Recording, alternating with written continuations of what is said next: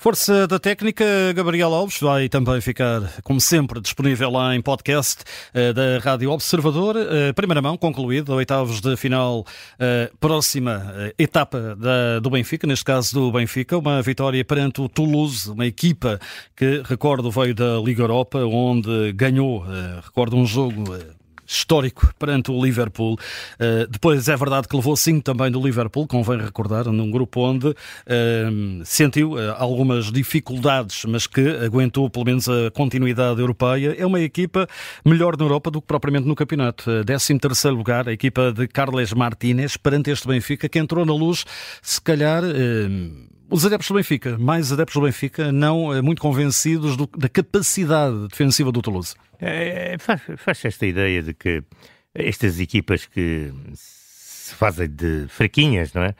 Ou, ou no papel são fraquinhas ou são fáceis, leva os adeptos de todo o mundo não?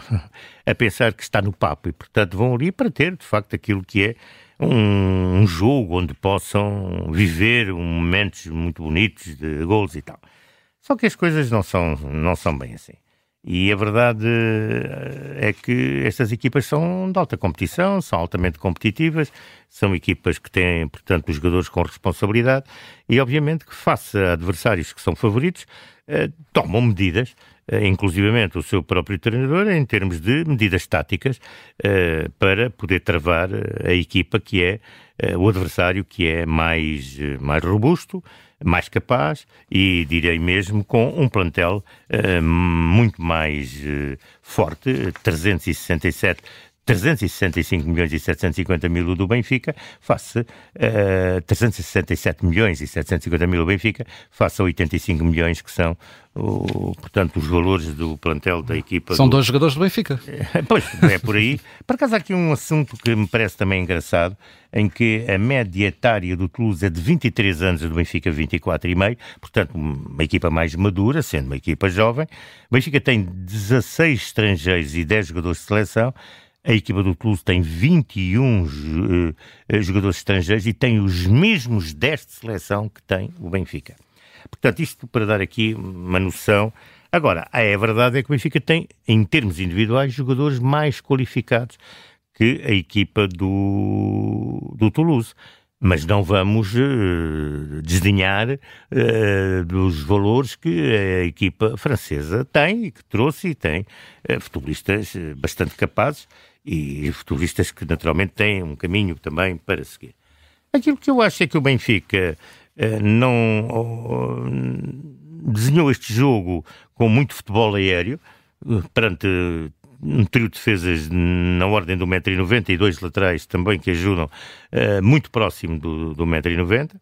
É um, um, jogo onde a equipa do Toulouse reforçou, obviamente, e é verdade, tudo aquilo que eram os mecanismos defensivos com um bunker autêntico ali à frente desses defesas, eh, que eram três homens do, do, do, do, meio campo. O Benfica com muita dificuldade no jogo interior. E muita dificuldade, porque não conseguiu, nunca conseguiu destravar o Rafa. O Rafa nunca conseguiu sair de trás. Portanto, mesmo quando a equipa do Toulouse esticou um pouco o seu jogo, nem sempre bem, nem sempre de forma qualificada, o Rafa nunca conseguiu sair porque o terreno estava completamente minado. E, portanto, minado, isto é, uh, com zona, portanto, guardada. Uh, e ele consegue. Ele, ele só tem duas saídas, reparem, durante a partida à medida dele. E são saídas curtas, porque ele gosta de vir bem, ter, ter metros. Não foi aquela em que ele, o passe de Di Maria, ele conseguiu entrar na posição de interior uh, direito e depois há um momento em que ele foge para, para a meia esquerda e também consegue, tem aquele grande remate. Minuto portanto, 35 da primeira parte. Que, aquele remate na quina da barra. Portanto, são os lances, porque Rafa não teve espaço, não lhe deram espaço. O que vai mostrar que o treinador da equipa do Toulouse, o espanhol Carlos Martínez, obviamente que estudou o Benfica e percebe que quem os outros treinadores percebem que Rafa é, um, é uma trave mestra deste Sport Lisboa e Benfica, como é o Di Maria, só que o Di Maria as coisas são muito mais complicadas, porque é um jogador de grande talento, um portento do futebol, uh, em que é muito difícil marcar no um para um, que é um indivíduo que até foge a essas situações do um para um, sabe muito bem colocar a bola, tem um passo fabuloso uh, e sabe ler o jogo de uma forma. Agora, tem que ter é acompanhamento, não pode ser Di Maria e o resto. E o Benfica hoje foi um bocadinho o resto. Pronto, há aqui umas notas que podemos dar.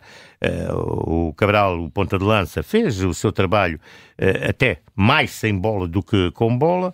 Uh, mas depois uh, as coisas. O João Mário deu algumas notas uh, interessantes na primeira parte, mas depois as coisas não, não funcionaram. Não houve articulação, os tais automatismos, não. A tal velocidade, até o, o treinador Roger Smith dizia mais velocidade. No... Pois, mas a mais velocidade é, na minha opinião, a, a bola com velocidade. Porque é, é essa velocidade, jogadores sem bola a ganhar linhas de passo, a fazer rupturas para receber, para receber a bola, são, de facto, aquilo que se pode dizer uh, fundamentais. Portanto, é um Benfica que sai bem, com uma vitória, que isso é importante, dois penaltis, portanto, eh, não mostrou capacidade de definição, mas também eh, as bolas que lhe chegaram para a definição também não foram assim tantas, em termos de. E, embora rematasse muito, rematou muito, é que se costuma dizer, não é? Muita parra, pouca uva, e ganha o jogo à lei do penalti. Uh... são dois penaltis puro e duros, mais nada.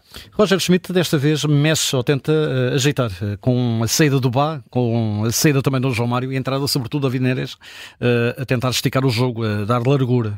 Sim, sim tenta dar, tenta colocar um homem que é forte no um para um, mas a, a verdade é que estava, o bloco estava muito muito fechado. Pronto, obrigou acima de tudo que a equipa contrária cometesse duas, duas faltas de grande penalidade, o que também é mérito, não é? Obrigar o, o erro no adversário, e esse erro foi dentro da área, e obviamente que o Benfica daí tirou partido, e isso é mérito. É uma segunda mão, ao dia 22. O Benfica hoje, eh, se calhar, queria resolver a eliminatória, ganhando com uma margem de conforto até para gerir, porque o mês de, de fevereiro, Roger Schmidt ontem falava nisso e ao longo da semana tem falado da carga grande de, de calendário. Uma, Sim, mas todas um... as equipas que estão na Europa têm carga grande de calendário. Todas. De A a Z. Mas não resolve o jogo e uh, deixa a eliminatória aberto. Sim, deixa a eliminatória aberto, porque isto é para, isto é para discutir, eh, e ele também falou disso, e eu estou de acordo com ele, que hum, hoje em dia internacionalmente as equipas são todas possantes, quer dizer, cada uma à sua medida, à sua dimensão. E quem é mais, eh, digamos, mais mais, mais favorito tem que mostrar dentro das quatro linhas que esse favoritismo é, é real. Portanto, é uma situação que uh, as equipas têm que se capacitar e não é por a equipa estar no 14 uh, no seu país, na, na posição, que é aquilo que se costuma dizer está no papo. Não, não está. Para estar, tem que se trabalhar. Gabriel, para fechar, força da técnica para si. Olha, Di Maria mostrou nas duas grandes penalidades a qualidade, isso aí está, mas não, não foi só aí, em muitos outros lances, em muitas outras. Portanto, Di Maria é, eu diria que é um compêndio da força da técnica. E a técnica da força? Olha, houve muita força sem técnica hoje. Está entregue esta Força da Técnica com o Gabriel Alves, vai ficar disponível, como habitualmente, em podcast através da Rádio Observador.